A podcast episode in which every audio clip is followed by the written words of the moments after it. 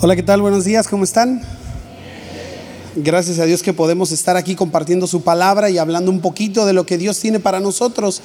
Y en esta serie acerca del libro o del Evangelio de Marcos, hemos visto a ese Jesús de banqueta, lo hemos mencionado así, a ese Jesús del día a día, de cómo fue su ministerio, cómo fue su vida, cómo se fue desarrollando, la interacción que tuvo con la gente tan cotidiana como tú y como yo, que tenían una necesidad de un encuentro con Dios, que tenían necesidad de sanidad, algunos hasta de reprensión, Dios corrigiendo lo que tenía que corregir o Jesús corrigiendo lo que tenía que corregir, mostrando el reino de Dios, hablándonos acerca de lo que era el reino de Dios y dejando ver todo lo que Dios es hasta donde vamos ahorita.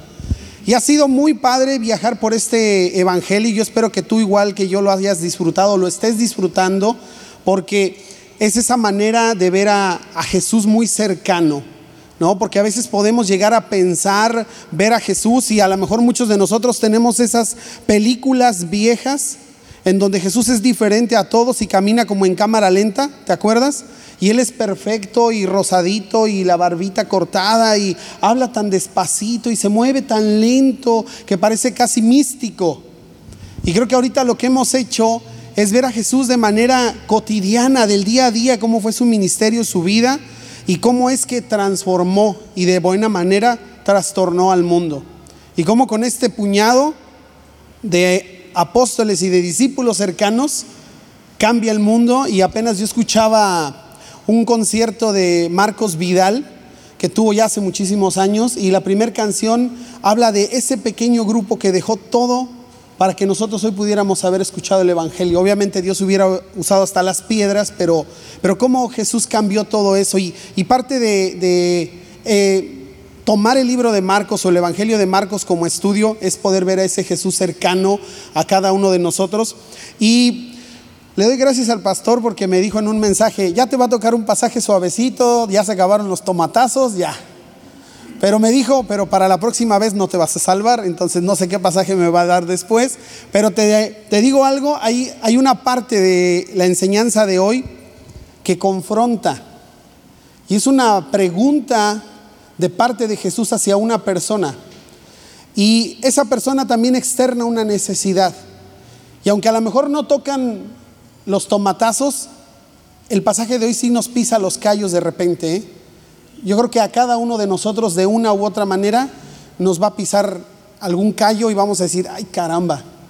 Entonces, creo que la palabra de Dios es así.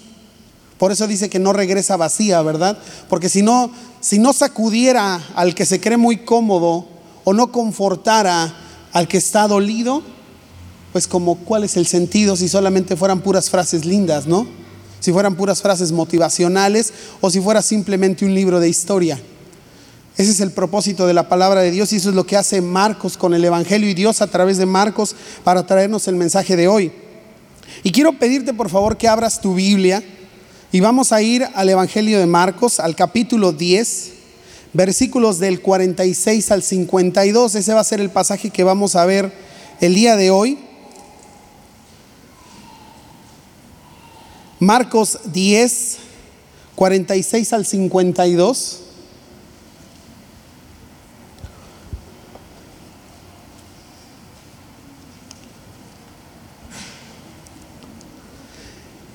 Que, aunque vemos un pasaje corto, con una escena muy pequeña, que pareciera muy simple, muy conocida por muchos de nosotros o por todos nosotros, hay una pequeña interacción entre Jesús y Bartimeo que, que nos deja una enseñanza muy profunda.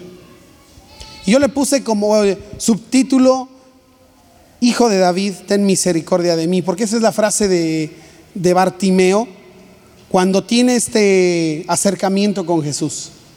Y cómo es que todos nosotros en algún momento lo hemos hecho y lo hemos dicho.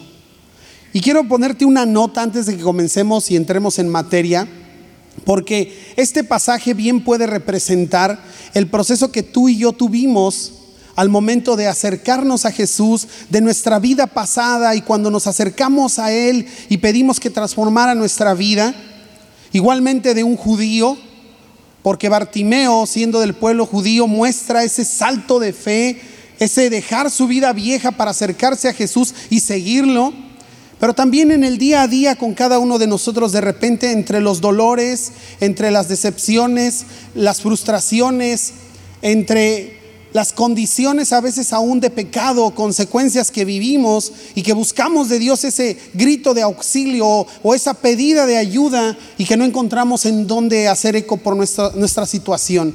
Entonces, abarca mucho, tiene mucha profundidad el Jesús, hijo de David, ten misericordia de mí. Y eso vamos a, a platicarlo hoy, de eso vamos a hablar hoy. Ya sabes que primero vamos a, darle una leída al pasaje, lo vamos a ir explicando y después nos profundizamos un poquito en lo que Dios tiene para nosotros el día de hoy. Así que acompáñame por favor ahí al pasaje que vamos a tener en esta mañana.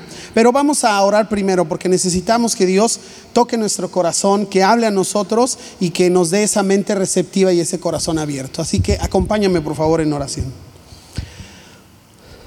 Bendito Dios, venimos delante de ti en esta mañana con corazones agradecidos por la oportunidad de estar delante de ti, por poder venir como pueblo tuyo a ofrecerte nuestro corazón, nuestra vida y estar dispuestos y disponibles a, tu palabra, Señor, a ser confrontados por ella, a ser sanados también y reconfortados por ella, Dios. Te pedimos de verdad, como dice tu promesa, que no regrese vacía, sino que haga mella en nuestro corazón tu palabra y que cambie lo que tiene que cambiar en nosotros, que nos haga conscientes y entendidos de lo que quieres para nuestra vida, Señor, y que nosotros seamos mansos y humildes al escuchar tu voz. Te pedimos de verdad que este tiempo pueda ser de alabanza para ti y de bendición para nuestra vida. Gracias de veras, en nombre de Cristo Jesús. Amén. Muy bien, entonces como te decía, vamos a a este, al pasaje y de ahí vamos a empezar a, platicar un poquito acerca de él. Acompáñame por favor al versículo 46. Dice, después llegaron a Jericó y mientras Jesús y sus discípulos salían de la ciudad, una gran multitud los siguió. Un mendigo ciego llamado Bartimeo, hijo de Timeo, estaba sentado junto al camino. Cuando Bartimeo oyó que Jesús de Nazaret estaba cerca, comenzó a gritar, Jesús, hijo de David, ten compasión de mí. Cállate, muchos le gritaban. Pero él gritó aún más fuerte, Jesús, hijo de David, ten compasión de mí. Cuando Jesús lo oyó, se detuvo y dijo, díganle que se acerque. Así que llamaron al ciego animándole, anímate, le dijeron, vamos, él te llama. Bartimeo echó a un lado su abrigo, se levantó de un salto y se acercó a Jesús. ¿Qué quieres que haga por ti? preguntó Jesús. Mi rabí, dijo el hombre ciego, quiero ver. Y Jesús le dijo, ¿puedes irte? Pues tu fe te ha sanado. Al instante el hombre pudo ver y siguió a Jesús por el camino. Como te digo, pareciera una escena muy simple, ¿no? Muy clásica de alguien acercándose a Jesús, Jesús sanándolo y, eh, y cambiando su vida. Pareciera algo muy, de cada día del ministerio de Jesús.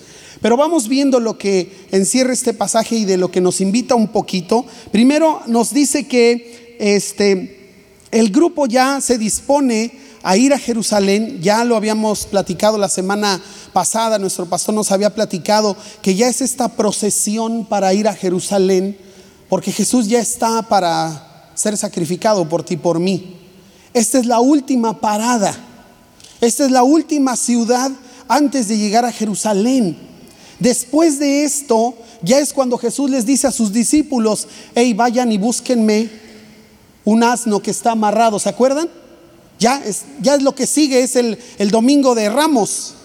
Entonces, este es el último milagro antes de que Jesús haga su entrada triunfal a Jerusalén. Después de esto ya es la semana de la pasión. Entonces, ya van ellos de regreso Jericó es una de las ciudades más antiguas del mundo y solamente se encuentra a 30 kilómetros de Jerusalén, que serán unas 9, 8, 9 horas caminando. Entonces ya están de verdad cerca. No sé si sientes ahorita en tu corazón cuando te lo platico ese nervio que ya se sentía de que ya, ya va a llegar, ya va Jesús para allá. Y en medio de todo el gentío, ya tres años de ministerio, imagínate qué, conocido era Jesús. O sea, ya tres años de ministerio ya era una celebridad. Todo mundo sabía que Jesús estaba ahí. Los milagros que había hecho por tres años, todo lo que había sucedido, la gente ya lo tenía consciente. Y entonces dice el pasaje que después de que llegaron a Jericó y mientras Jesús y sus discípulos salían de la ciudad, una gran multitud lo siguió. Y un mendigo, quiero poner bien el acento donde va porque una vez me tocó escuchar a alguien en una prédica decir, y el mendigo, y dije, no puede ser. Pues a lo mejor sí era mala onda, ¿no? Pero pues quién sabe.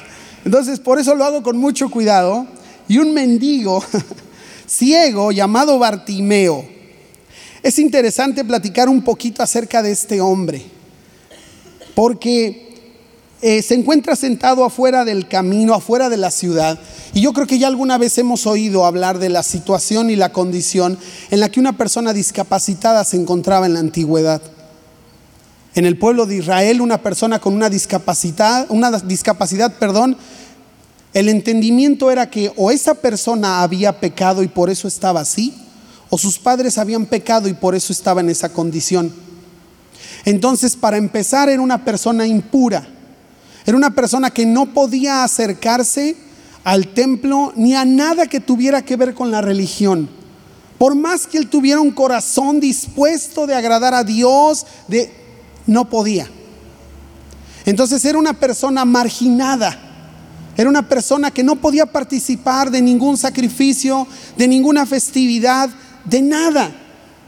Era una persona, imagínate si de repente nos hemos vuelto una sociedad medio incluyente, con un porcentaje así de pequeñito para las personas que tengan alguna discapacidad. Imagínate en ese momento, que el trabajo era ¿Qué te gusta? ¿95% físico? ¿Qué podía hacer una persona que no podía ver? Nada. Una persona con una discapacidad siempre terminaba o desde el inicio de su vida en esta condición. Porque ni en su casa era bien visto. Porque era poner la culpa sobre esa persona por la condición de la familia. Teniendo esta mentalidad y tan equivocada de repente. Imagínate a los papás poniendo la culpa sobre el hijo. Por tu culpa estamos así. Por tu culpa somos los apestados. Aún los papás haciéndolo a un lado. Y en la modernidad sigue pasando. Y te quiero hacer un comercial en un paréntesis así de pequeñito. Hay un documental de un pueblo en África donde le ponen a los niños la culpa de las catástrofes del pueblo o de las familias y les llaman los niños brujos. No sé si alguien lo ha visto. Y los matan o los abandonan a la calle. Es impresionante decir que un niño de 3, 4, 5 años es la maldición de la familia o del pueblo y echarlo a la calle o sacrificarlo en este tiempo. Entonces, imagínate la condición cuando dice, era un mendigo ciego que no tenía oportunidad ni de estar dentro de la ciudad, que se encontraba sentado afuera, donde pasaban algunos caminantes y obviamente su tarea, su modus vivendi, era extender la mano y pedir algo, porque no podía ni trabajar. Entonces su condición es bastante complicada, porque de ninguna manera tenía dignidad en ningún aspecto, en ningún sentido. Y esa era la condición en la que este hombre se encontraba. Entonces dice, cuando Bartimeo oyó que Jesús de Nazaret estaba cerca, comenzó a gritar, Jesús, hijo de David, ten misericordia de mí. Es bien interesante lo que está haciendo aquí Bartimeo, porque para empezar, el que él le haya dado ese título de hijo de David no era cualquier cosa, ¿eh? No era algo simple. Para empezar, eso nos dice que Bartimeo pues era un judío. Y era un judío que conocía. Era un judío que sabía. Porque esta frase es el reconocimiento público de una promesa y una profecía hecha hacía muchísimos años. Y quiero que me acompañes, por favor, sin quitar tu dedo de ahí. Acompáñame, por favor, al segundo libro de Samuel, capítulo 7, versículos 12 y 13. Dice el versículo 12, pues cuando mueras y seas enterrado con tus antepasados, le está hablando Dios a David, levantaré a uno de tus hijos de tu propia descendencia y fortaleceré su reino. Él es quien edificará una casa, un templo para mi nombre y afirmaré su trono real para siempre. Y se refiere a la descendencia de David y se refiere al Mesías esperado que vendrá de su linaje. Entonces cuando Bartimeo le grita a Jesús, hijo de David, es este reconocimiento tan importante de entender que Él era. Cuando Bartimeo le grita a Jesús, hijo de David, este judío está entendiendo y comprendiendo delante de quién estaba. Está entendiendo que está delante del Mesías prometido.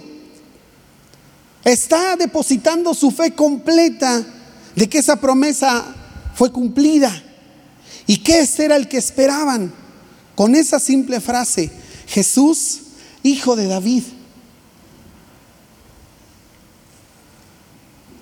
No fue el primero, o más bien no fue el único que lo llamó así. Solamente otra persona le llamó a Jesús de esa manera. Un libro atrás, Mateo, ya regrésate si quieres, Mateo, capítulo 15, es el relato de la sanidad que Dios le da a la hija de una mujer y esta hija estaba atormentada por un demonio. Y le dice en el versículo 21 y 22, luego Jesús salió de Galilea y se dirigió al norte, a la región de Tiro y Sidón. Una mujer de los gentiles que vivía ahí se le acercó y le rogó ten misericordia de mí, oh Señor, hijo de David. Parece casualidad, ¿verdad? Pero no es así. Porque aún una gentil, y ya te sabes la parte que sigue de la historia, donde Jesús dice, ¿cómo le vamos a dar de lo que está destinado para los hijos? ¿Te acuerdas, verdad? Y ella dice, Señor, aún de las migajitas podemos comer nosotros. Pero es este mismo título que le da esta mujer, ahora se lo da también acá a Bartimeo. Y le dice, hijo de David, ten misericordia de mí. Esta frase de ten misericordia de mí es la culminación de algo. Es un pedido, es un grito de auxilio. Es un reconocimiento de su condición. Es la petición de la intervención divina en su vida. Es lo que está haciendo Bartimeo. No solamente era un grito como el que a veces, o una petición como la que a veces nos podemos llegar a encontrar en el, en el semáforo. Que te acercas al semáforo y se te acerca un fulano más grande que yo, más robusto, más, más joven, bien dado y te dice, no tiene una moneda y dices, no inventes. O sea, ¿cómo? Sí, te ha tocado, ¿verdad? No es una petición de esas. No le está gritando Bartimeo a Jesús, oiga, ahí le encargo un pesito, pensando que estaba hablando con la estrella del momento, que estaba hablando con, con el eh, rockstar de ese año. No estaba hablando con esa persona altruista. Y Bartimeo no estaba queriendo llamar la atención de Jesús como para que le dijera, no hombre, ¿cómo te voy a dar una ayudita? háganle su casa al pobre Bartimeo. Denle un trabajo donde no tenga que hacer nada. No sé. No estaba haciendo eso Bartimeo, no estaba pidiendo eso Bartimeo. No estaba este, Jesús y Bartimeo no estaban esperando salir en el video de TikTok de alguien, de esos que dice, y le dio una comida. Y ahí está el otro dándole una comida, haciéndose pasar por el mendigo también, ese sí es mendigo. Por el mendigo dándole la comida para aparentar. No lo está haciendo. Bartimeo no quiere salir en el show. Bartimeo no es un palero. Tenía una necesidad real. Y cuando le dice, ten misericordia de mí, es la, lo veo yo como el, el hastío, el hasta aquí de lo que estoy viviendo. Ya no soporto más, ya no aguanto más. No encuentro en nadie más a quien pedir ayuda por mi condición. Y le dice, ten misericordia de mí. Y si viéramos las, esta frase traducida en diferentes versiones, apiádate de mí, ten misericordia de mí, ayúdame, auxilio. Ese clamor que muestra Bartimeo es porque ya no podía más. Y cuando estaba pensando precisamente en esta frase, como te dije, si lo vemos desde el punto de vista de la conversión, de que esta escena es la representación de la conversión, todos nosotros llegamos a ese punto de entender que no podíamos seguir viviendo como estábamos viviendo, que necesitábamos un cambio en nuestra vida, que necesitábamos la intervención de Dios en nuestra vida. Todos en algún momento llegamos a esa oración y no como si la oración fuera el momento mágico, ¿eh? no quiero decir eso, sino a ese punto en donde le dices a Dios, Señor, no puedo más seguir viviendo así. Mi familia y yo o yo no podemos seguir viviendo así, Señor. Te necesitamos, te necesito en mi vida. Pero como te lo dije, también tiene que ver en el momento después de nuestra conversión, que ya estamos en nuestro andar en la fe, pero que muchas veces por las situaciones de la vida, por las consecuencias de nuestro andar, de nuestras malas decisiones, tocamos fondo y nos acercamos a Dios diciéndole, ten misericordia de mí, ayúdame, ya no puedo más. Al igual que yo, ¿alguna vez has estado ahí? Donde le dices, ya no puedo más. Si tú no intervienes, Señor, mañana yo ya no sé. O sea, ya no tengo la fuerza para levantarme mañana. No puedo. No puedo, Señor. Ese es este momento. Este es el momento de Bartimeo. Y ese es el momento que a lo mejor muchos de nosotros estamos teniendo ahorita o hemos tenido. La gente le dice, cállate, cuando lo escuchan hablar. Muchos, incluidos yo creo que los apóstoles, porque nos lo dejan ver de repente, no terminaban de comprender el propósito de Jesús como Mesías y como Salvador, que era para toda la gente, que era para todo el que lo necesitara.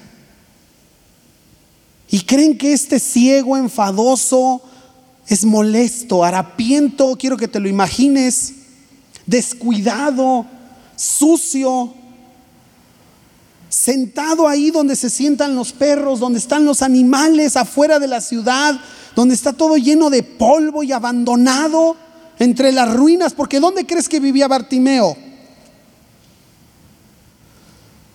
Y le dicen, cállate, cállate. Y dice que Bartimeo en lugar de escuchar eso, gritaba con más fuerza todavía. Con más fuerza gritaba.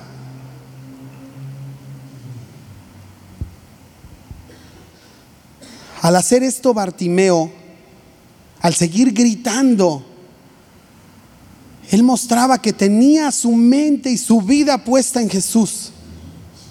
Pero tenía todo puesto en Jesús. Entendiendo que era el único que podía salvarlo de su condición. Entendiendo que era el único que podía hacer algo. ¿Tú crees que Bartimeo no había pedido ayuda tantas veces antes? A quien pasara. ¿Cuántos crees que realmente le ayudaban? ¿Cuántas veces nosotros hemos pedido ayuda allá afuera? ¿Cuántas veces hemos buscado ayuda en cosas que no tienen sentido? ¿Cuántas veces hemos buscado refugio en algo que realmente no cambia nuestra vida?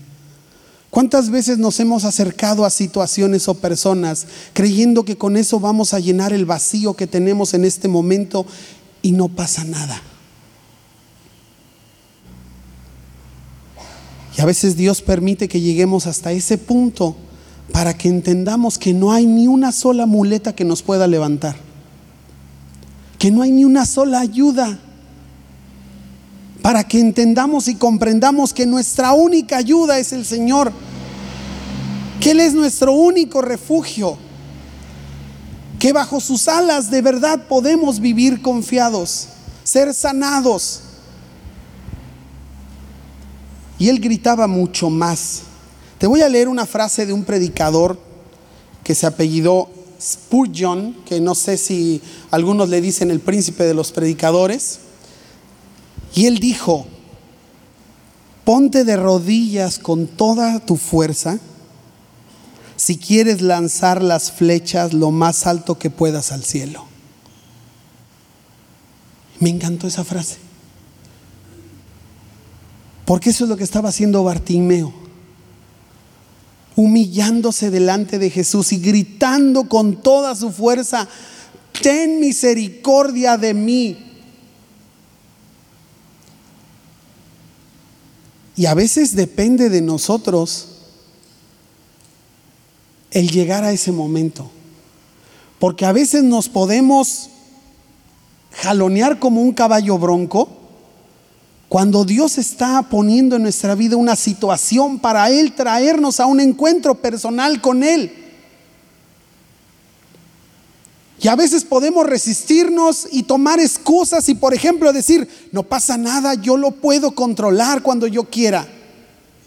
Yo puedo cambiar cuando yo quiera.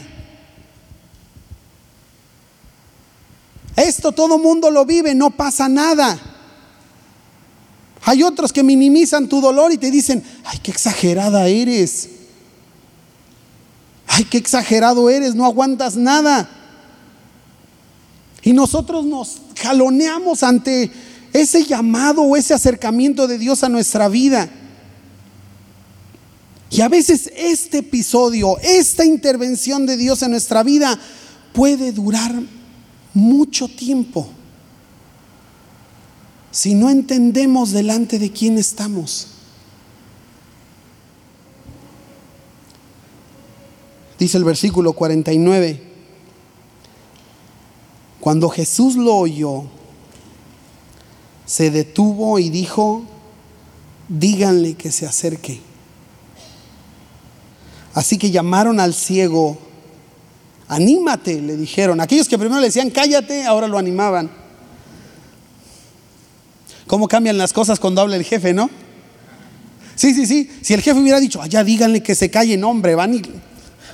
Sí, sí, es cierto, lo, lo avientan más por allá todavía al pobre hombre. Pero como el jefe dijo, díganle que se acerque, no hombre, fueron, lo sacudieron para que lo viera el jefe más o menos, un trapazo, una relamida de cabello, órale, vámonos, para que no te veas tan andrajoso en la foto. Dice, vamos, él te llama. Bartimeo echó a un lado su abrigo. Dicen los que saben, porque uno no sabe, que posiblemente lo que estaba usando en ese momento Bartimeo era algo que se llama talit, que yo creo que todos lo hemos visto, es este rebocito que usan los judíos de líneas, que tienen, ellos deben traerlo todo el día y obviamente les sirve como, como abrigo. Porque imagínate, siendo un mendigo, ¿qué esperas que traiga puesto? No va a traer un chamarrón de esos de pluma de ganso, ¿verdad? Así. Entonces, se despoja de esto y dice que se levantó de un salto y se acercó a Jesús. Si lo vemos desde el punto de vista de la representación que te acabo de decir, de nuestra conversión, de nuestro proceso o el de un judío, pareciera que estamos viendo ese momento en el que dejas de abrazar aquellas viejas costumbres, aquellas viejas prácticas en donde el judío Bartimeo deja ir su fe en la ley y abraza la fe al Mesías donde nosotros nos despojamos de aquello viejo en cuanto Dios tiene un destello de luz para nosotros en el momento de nuestra conversión y somos capaces de dejar cualquier cosa que veníamos arrastrando y en la que confiábamos. Y damos ese, ese salto de fe y le decimos, Señor, aquí estoy. Aquí estoy. Imagínate la oportunidad que tenía Bartimeo cuando Jesús le llamó. Cuando le, animan y le abren camino, sin dudarlo, se acerca a Jesús. ¿Qué quieres que haga por ti? Preguntó Jesús. ¿Te suena ilógica la pregunta? Lo estás viendo andrajoso, sucio, ciego sin trabajo, como perro flaco sin comer. Parecería ilógica la pregunta del Señor, pero es tan profunda. Jesús no conocía su necesidad. Jesús no sabía su condición. ¿Por qué a Dios le gusta hacer hacernos esas preguntas? ¿Por qué Dios le pregunta a Adán, ¿en dónde estás?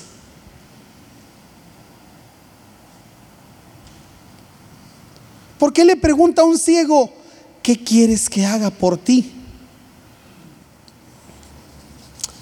Pareciera claro pensar que en medio de nuestra necesidad, de nuestro dolor, de nuestra situación, de nuestras consecuencias, obvio lo que necesitamos, ¿no? Pareciera obvio Pareciera obvio que necesito sanidad, pareciera obvio que necesito auxilio, pareciera obvio que necesito consuelo, que necesito fuerza o valentía para salir adelante, pareciera obvio.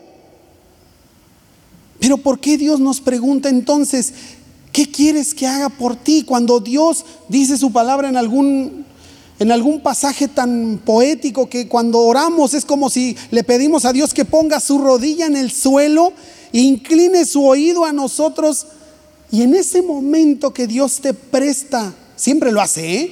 pero en ese momento que Dios te presta toda su atención y te pregunta, ¿qué quieres que haga por ti?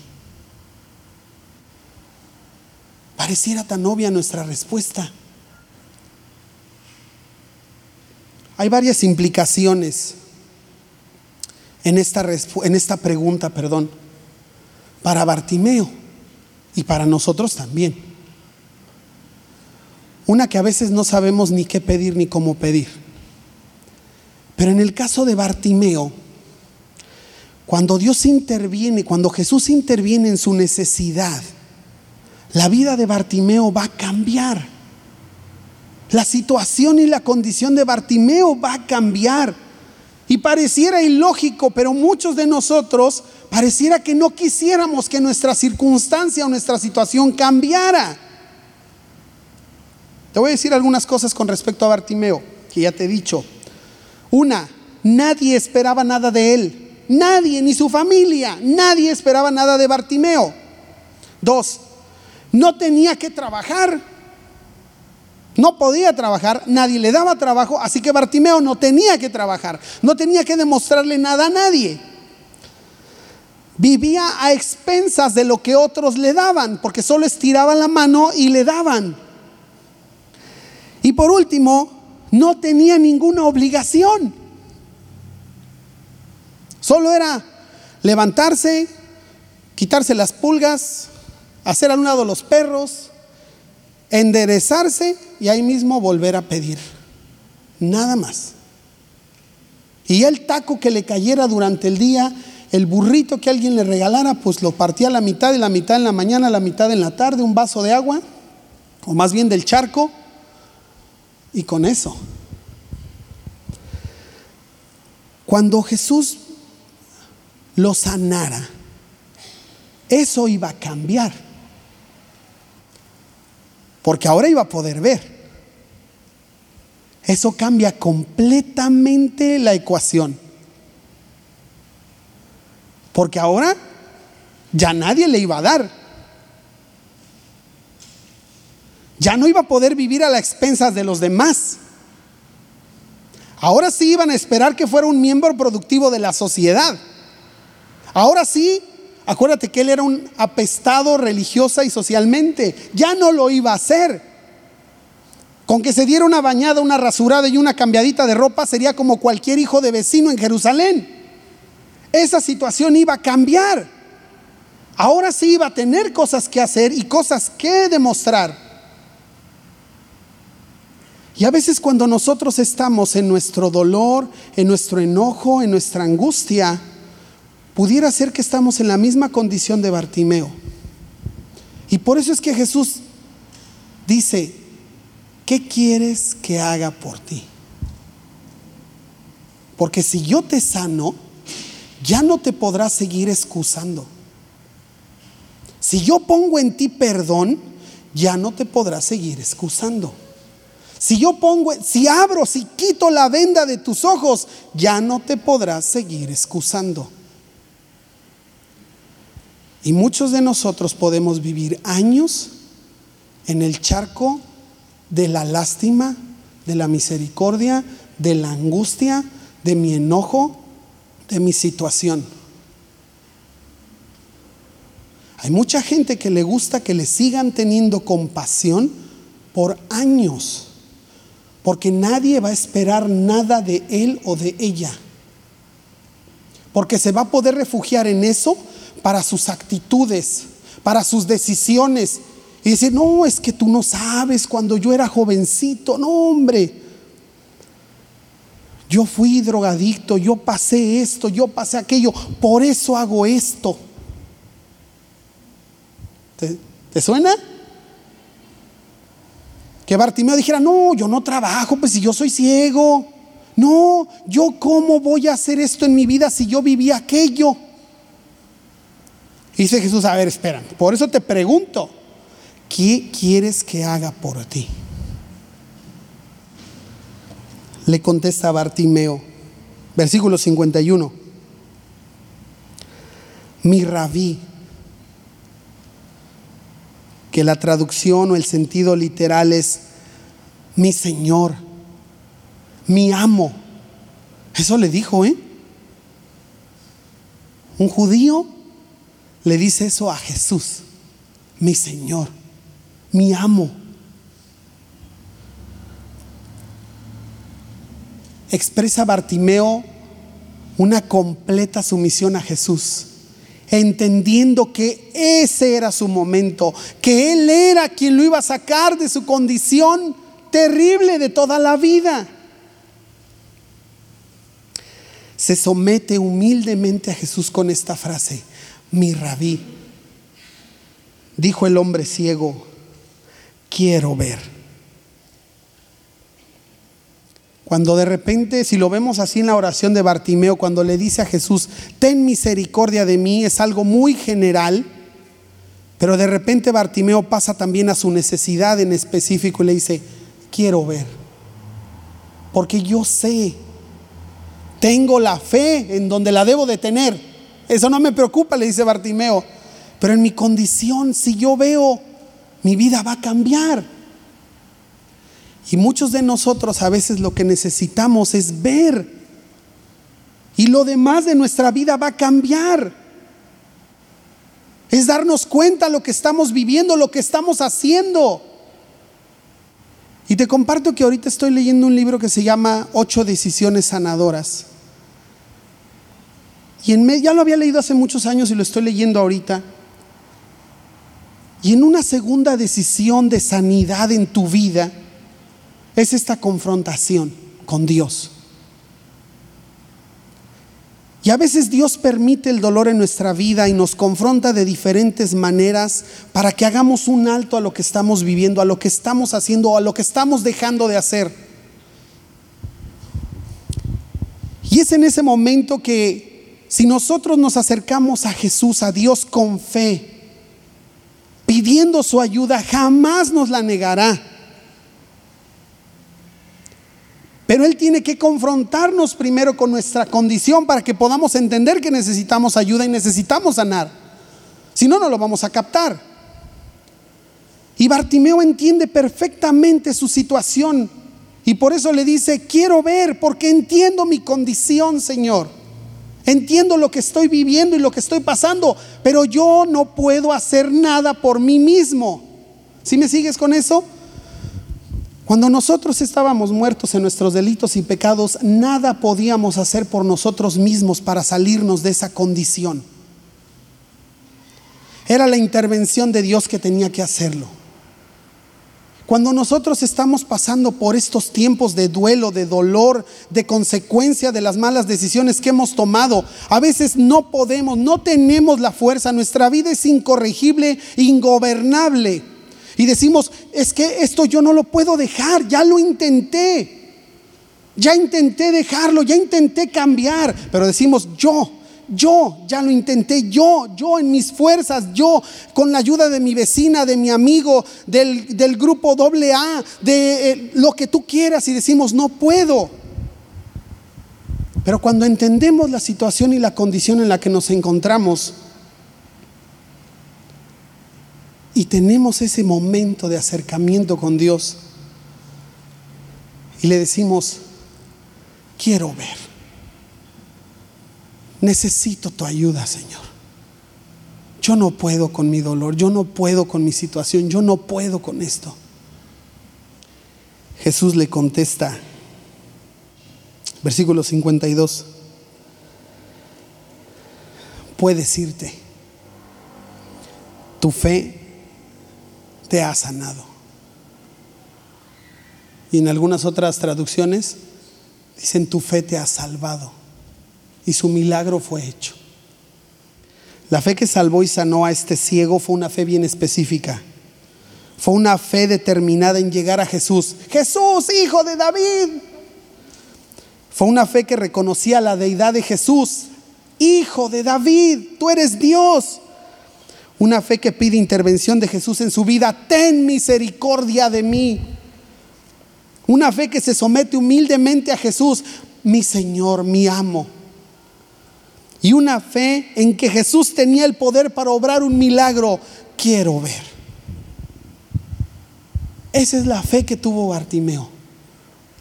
Y esa es la fe que de repente se nos escapa a nosotros. Y no importa el tamaño de tu fe. No necesitamos tener una fe grande en cosas equivocadas. Porque una fe así de pequeñita, en donde tiene que estar depositada, es suficiente. Porque Él dijo, si tuvieran fe así de chiquita, como un granito de mostaza, con eso y a lo mejor ahorita tu dolor, tu situación, tus consecuencias, lo que has vivido toda tu vida, de verdad hace que tu fe sea así de pequeñita y, y, se, y se está parada sobre palillos y está agarrada con pincitas. Pero si esa fe la depositamos en Jesús, eso es suficiente. Porque Él la va a multiplicar. Si sientes que tu fuerza ya no alcanza para el día de mañana, deposita tu fe hoy en que Él tiene el poder para hacerlo. Y lo va a hacer. Y te va a ayudar a llegar al día de mañana. Y como dice ese himno, un día a la vez. Dios mío, es lo que pido de ti. Un día a la vez. Puedes irte tu fe te ha sanado. Al instante, versículo 52, el hombre pudo ver y se fue gozoso a la ciudad a ver de qué color eran los animales y se fue gozoso a la ciudad, a ver el templo y se fue a ver lo que nunca había visto, a ver de qué color era el agua. Se fue a ver los montes, se fue a ver el cielo. Se esperó hasta que fuera de noche para ver las estrellas. ¿Qué hizo cuando recibió su milagro? El camino de Jesús se volvió su camino. ¿Y a dónde iba Jesús? A la cruz. Tristemente muchos de nosotros y mucha gente que está allá afuera, cuando llegamos a ese punto, a ese punto y recibimos nuestro milagro en ese momento, Decimos, Señor, te prometo que no vuelvo a faltar a la iglesia. Señor, te prometo que no dejo de leer tu Biblia nunca más. Te prometo que me hago misionero a los musulmanes. ¿Y recibes tu milagro? ¿Recibes la vista? Recibimos, dijo la mosca, y nos vamos a Jerusalén a ver la ciudad. Y Jesús Él siga su camino.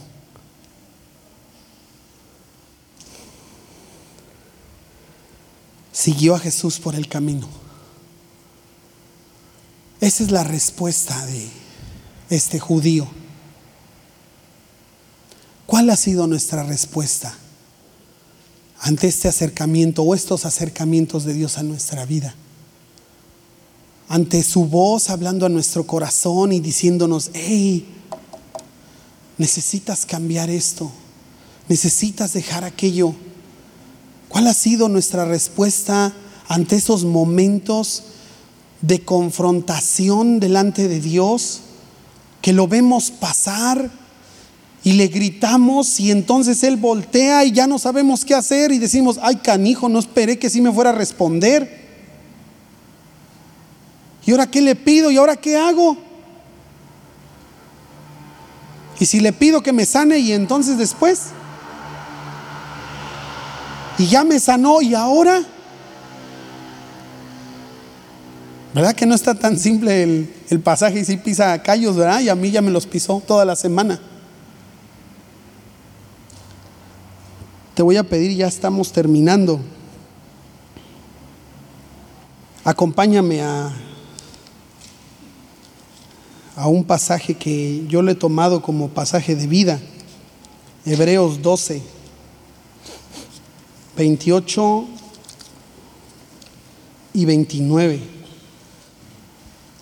Soy de la vieja escuela, me gusta más este versículo, estos versículos en la Reina Valera, pero el sentido correcto este, también lo encontramos en, en esta versión. Hebreos 12, 28 y 29. Dice, ya que estamos recibiendo un reino inconmovible, ¿qué dice después? La gratitud es la memoria del corazón. Seamos agradecidos. Y agrademos a Dios. Ay, ay, ay. No nomás seas agradecido, ¿eh? No nada más digas, ay, ¿quién tiene una acción de gracias? Y, y levantemos la mano y digamos, yo tengo que darle gracias al Señor porque hizo. No, nada más es esa parte.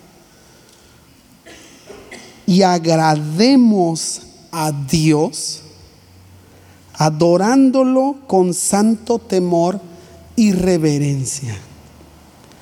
Y aquí viene la frase fuerte para la vida cristiana. Porque nuestro Dios es fuego consumidor, aguas. Aguas con, con nuestro Dios. Él no toma a la ligera tu relación con Él, ¿eh? Así que no tomes tú a la ligera tu relación con Él. Y yo he caído en esto, en tomar a la ligera mi relación con Él. Pero leo esto y, y tiemblo de temor. Y digo, ay Señor, ¿cuántas cosas no has hecho por mí y las sigues haciendo por mí? ¿Cuántas veces te he pedido misericordia y he clamado auxilio? Y has respondido, Señor. ¿Qué me queda a mí? Ser agradecido y agradarte, adorándote con santo temor y reverencia. Este fue el último milagro de Jesús antes de entrar a Jerusalén, antes de la semana de pasión, antes del domingo de ramos. Y yo creo que tenía que culminar así, ¿no? Mostrándonos todo el proceso completo del acercamiento de Jesús a la vida de una persona hasta esta culminación donde la persona, como te dije hace rato, hace del camino de Jesús su camino y que es el ejemplo perfecto de nuestra vida. Y ya con eso termino y si va a subir el grupo alabanza para acompañarnos en la oración, te pregunto de manera muy personal, ¿has hecho del camino de Jesús tu camino? ¿Cómo has respondido a ese qué quieres que haga por ti? ¿Cómo has respondido cuando Jesús te ha dicho, vete? Tu fe te ha sanado, porque ya te salvó. Pero cuando Dios te sana, cuando escucha tu oración y la responde de una manera que te asusta y te asombra, ¿cómo has respondido? ¿Cómo hemos respondido?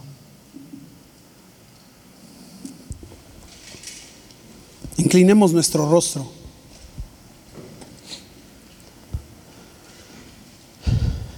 Y pongámonos en en presencia de, Jesús en este momento. Y de verdad, si Jesús está pasando en este momento frente a tu vida, frente a tu condición, cierra tus ojos. Y si en tu momento de dolor, de angustia, de pecado, de consecuencia, Jesús está pasando cerca de ti, y lo alcanzas a escuchar entre la muchedumbre. Grítale, Jesús, hijo de David, ten misericordia de mí. Y si le has gritado así, y aunque las voces de fuera te digan, cállate, qué iglesia ni qué nada, tú sigue gritándole, porque créeme que Él va a responder a tu voz. Él va a responder a tu llamado. No te va a dejar. Porque un corazón contrito y humillado Él no desecha jamás. Porque Él se acerca a los mansos y humildes. Si tú eres un desvalido, Él levanta del polvo al desvalido. Él te saca de tu condición. Y si estás en ese momento en que Dios está interviniendo en tu vida y te pregunta, ¿qué quieres que haga por ti? No tengas miedo en decirle. No te preocupes por el futuro y por lo que habrá de venir mañana, porque mientras Él esté a tu lado, ¿qué te va a faltar? ¿Qué dolor o qué necesidad vas a tener? Y si de verdad Jesús ha respondido, haz de su camino tu camino. Porque te puedo decir que no hay mejor andanza que las pisadas de Jesús, que servirlo, que agradarle con temor y reverencia. Como muestra de nuestra gratitud.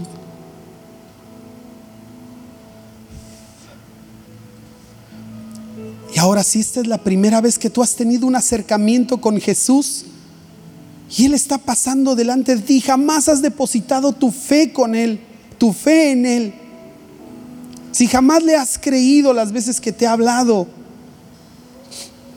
hoy es el día en que Dios es encontrado. Hoy es el día que Dios está pasando delante de tu vida. Y si hoy es el día de tu salvación, dile Dios, ten misericordia de mí, porque yo no puedo salir de mi condición. Yo estoy muerto en mis delitos, en mis pecados, en mi vida antigua y vieja. Y necesito un milagro. Necesito tu vida en mi vida.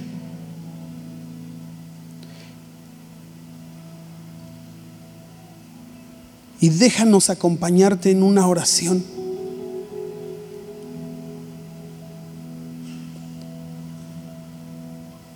Señor, venimos delante de ti este grupo de hijos tuyos, este puñado de hijos tuyos, Señor, a presentarnos ante ti, ante nuestro grito de auxilio y de ayuda, Señor, porque todos lo necesitamos, Señor. Venimos delante de ti enfermos, dolidos, golpeados por nuestras propias decisiones, a pedirte que tengas misericordia de nosotros. O porque jamás nos hemos acercado a ti, no te hemos reconocido como el Señor y el Salvador de nuestra vida. Venimos hoy delante de tu presencia, Señor. ¿A quién más vamos a ir si solamente tú tienes palabras de vida eterna? ¿Quién más podrá escuchar nuestra oración si tú eres el que sana, el que restaura, el que cuida, el que provee, el que protege? Si tú eres nuestro estandarte, Señor, ¿a quién más iremos? Escucha nuestra oración, Señor. Escucha nuestro grito de auxilio en medio de nuestra condición, Padre. Sea que no te conocemos o que te conocemos de tiempo y, y hemos dejado de lado que nuestros dolores y nuestra vida, nuestras decisiones terribles, Señor, nos hayan llevado por caminos que, que son escabrosos, Señor, y, y de tanto dolor. Ayúdanos, Señor. Y cada uno de nosotros tenemos la respuesta a tu pregunta. ¿Qué quieres que haga por ti? Escucha la petición de cada uno de tus hijos. La preocupación, la tristeza, el dolor, el reconocimiento de la falta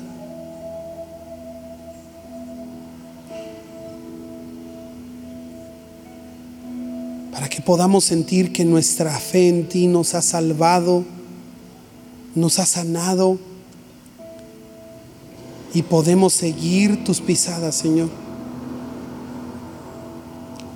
Danos la fuerza, Señor, porque nosotros no somos capaces de dejar en tus manos aquello que, que nos ha puesto en esta condición y por la que venimos hoy delante de ti, Señor.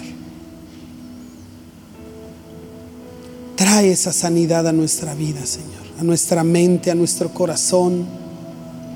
Danos esa fuerza para no quitar nunca nuestra mirada de ti, como estoy seguro que Bartimeo jamás la apartó de ti.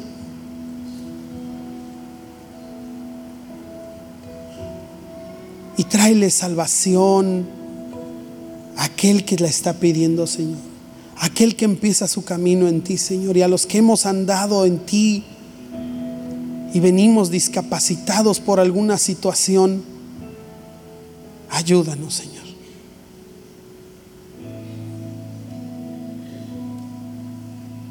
Tráenos paz. Déjanos sentir tu abrazo, Señor. Déjanos escuchar tu dulce voz que nos dice, tu fe te ha sanado, tu fe te ha salvado.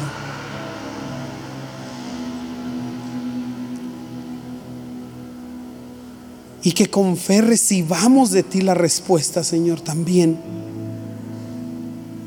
Y que sea motivo de gozo y de alegría el saber que nos has oído y que nos has respondido y que estás en ese proceso de sanidad.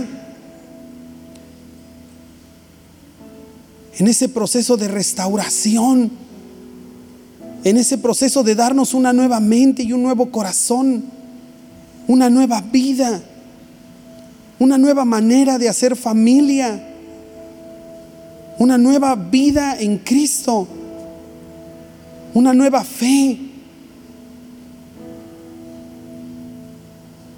De verdad que venimos delante de ti en esta mañana, en esta tarde, Señor, a pedírtelo. Y rogamos por eso. Padre eterno, te pedimos con el corazón que puedas escuchar nuestra petición. Espíritu Santo, que puedas interceder por nosotros con gemidos indecibles. Señor Jesús, que puedas acomodar nuestra oración como conviene. Padre, porque Venimos delante a pedirte esto en el nombre de Jesús, como si Jesús mismo te lo pidiera. Por los méritos de su cruz y de sus sacrificios que venimos delante de ti a rogarte y suplicarte. Y como decían hace rato, acercarnos al trono de gracia y de misericordia. Porque ahí le recibiremos, ahí le recibiremos, Señor. Y si tú has hecho esta oración porque nunca te habías acercado a Dios, que este sea el inicio de tu andar, de tu camino en Él. Y que Dios te bendiga y que Dios te dé la sabiduría. Y que los que somos ya del camino de Jesús y que por algo nos hemos extraviado o desviado o dolido, que sea el momento también de, de nuestra sanidad. Un parteaguas en nuestra vida este momento y que veamos a Jesús con otros ojos y que escuchemos su voz con otros oídos y que Dios nos dé ese corazón que quiere que tengamos. Gracias Señor. En nombre de Cristo Jesús. Amén.